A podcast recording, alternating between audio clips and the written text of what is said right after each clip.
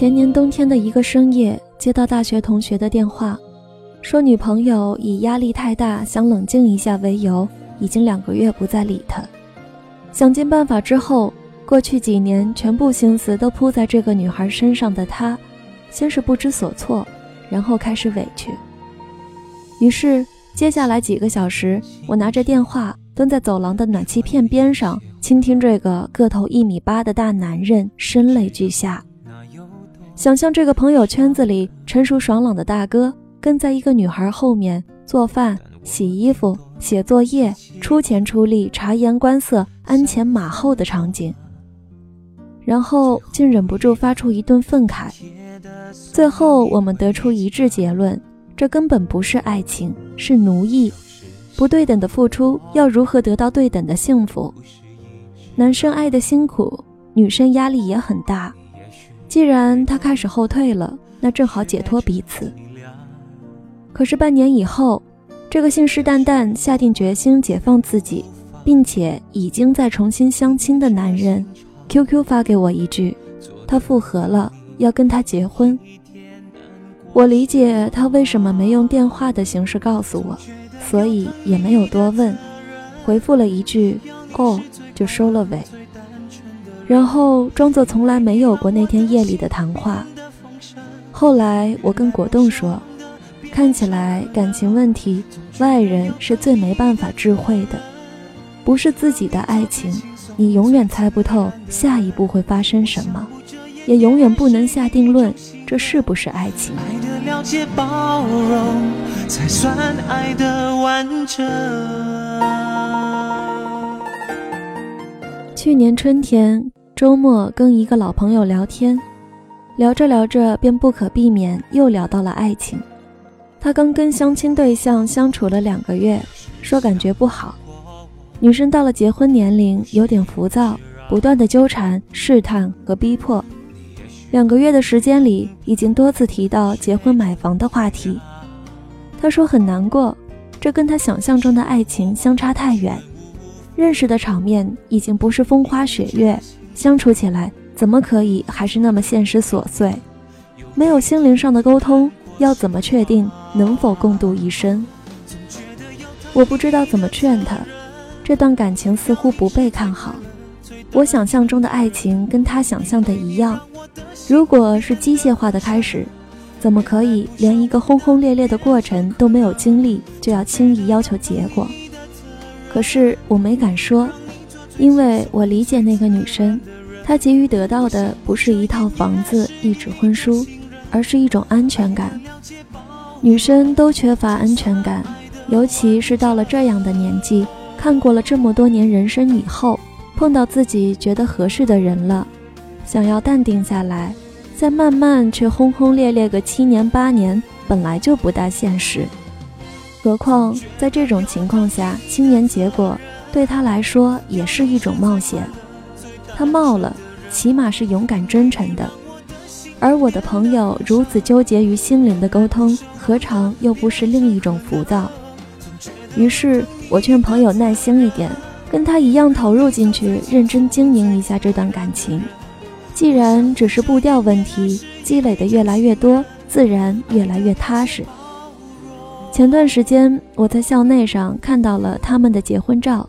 短短一年，他的脸上不再有勉强，女生的脸上也不再有不安，交汇在一起的笑容里，只有即将为人父母的幸福和甜蜜。谁又敢说这爱情不美好？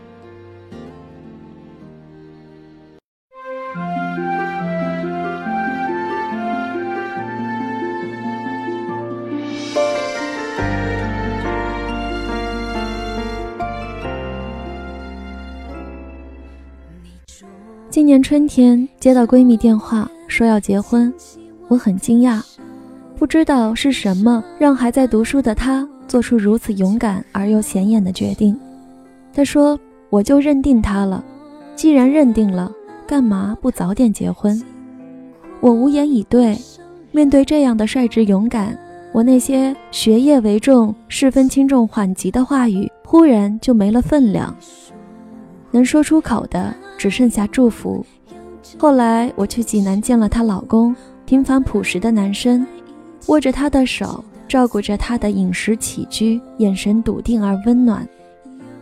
前两天，她顺利诞下了宝宝，一边完成着论文，一边开始相夫教子。面对她满足的笑容，谁又敢说这样的爱情不合时宜？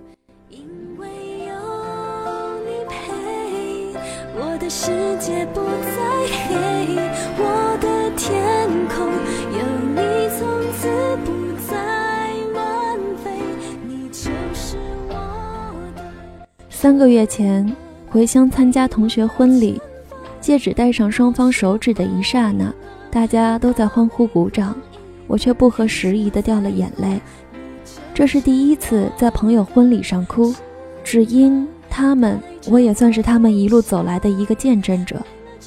高中时开始的恋爱，一开始总是不被祝福，男生还好，女生成绩急转直下，坚持到高考时，已经跌到了一本线以外。勉强上了省城一所大学，而男生考进了同城另一所名牌大学，然后就开始两校跋涉。男生曾经在军训时间步行穿越小半个城市，跑到女生学校看他；女生也曾为了跟他多待一刻，而被宿舍管理员赶到学校简陋的招待所。就这么坚持着，集合一切空闲时间待在一起，这样一晃。就是四年，中间也出现过很多插曲，甚至差一点分手，可是都坚持下来了。至今还清楚的记得，男生把我从自习室叫出去，围着操场一圈圈的诉说那些甜蜜和辛苦的样子。他说，已经经历这么多，谁还能舍得分开？说安女生学校和专业在外面会很辛苦。要陪她回县城，男生兑现了所有的承诺。毕业以后，两个人一起回了老家，甜甜蜜蜜又是两年。到结婚的这一刻，相守已是八年。到这个程度，已经说不清谁为了谁做了什么，谁为谁牺牲了什么，有的只剩下执子之手，与子偕老的笃定。这样的爱情，谁又敢说？不光芒四射。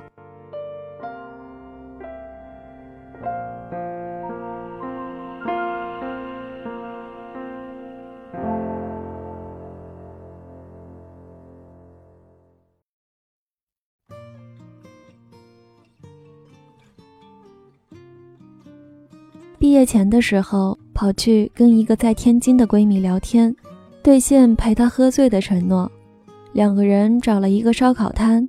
然后我看着她从清醒喝到迷醉，从平静喝到泪流满面，然后吐得一塌糊涂。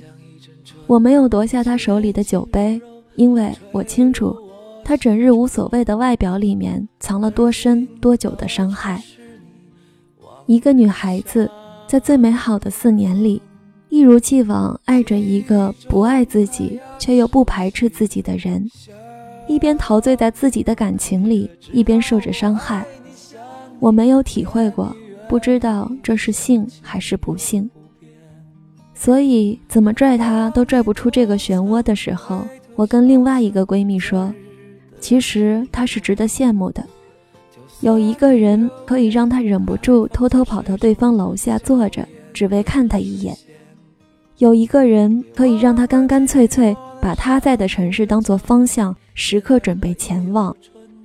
有一个人可以让他看着对方状态就满脑子千丝万缕，有一个人可以让他本能的排斥所有其他男人，这样死不回头，至少他心里是充实的。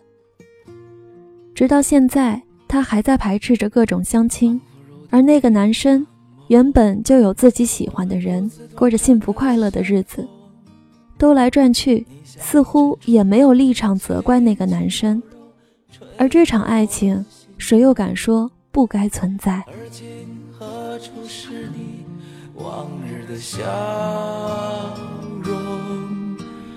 记忆中那样熟悉的笑容，你可知道我爱你、想你、念你、怨你，深情永不变。难道你不曾回头想想昨日的誓言？就算你留恋开放在水中娇艳的水仙，别忘了寂寞的山谷的角落里，野百合也有。一个月前看到一个同学状态，相恋几年已经谈婚论嫁的男友提出了分手，原因简单。就是爱上了别人，他异乎寻常的平静说：“这就是我压上了一辈子的男人，为了他离家奔赴一个陌生的城市，结果他又因为前途离开这个城市，然后在另一个城市以异地为由转身爱上一个近在手侧的人，这似乎是最值得责怪的行为了，始乱终弃，不负责任。”可是我问到那个男生的时候，他表情很痛苦，说我也很愧疚，但爱上了就是爱上了，我不能假装不承认。然后看着男生身侧那个同我同学曾经一样一脸温暖的女孩，我就词穷了，似乎再去责怪这样的一个满脸悲痛的背叛者和满脸幸福的介入者也毫无意义了。经营失败的爱情里面，总有理由去解释任何行为。愿只愿没有人能在开始就看见结局。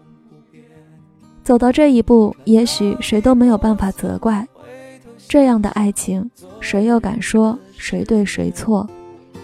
就算你留恋开放在水中娇艳的水仙，别忘了寂寞的山谷。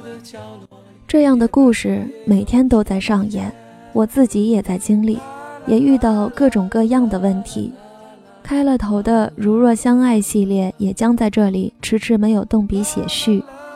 可是，究竟怎样才算完美无瑕的爱情？我忽然就不想追究了，只能说，任何一段感情，真诚的便是值得祝福的，笃定的便是值得珍惜的。什么都比不上认真对待此刻陪在身边的人。幸福从来都没有捷径，也没有完美无瑕，只有经营，只靠真心。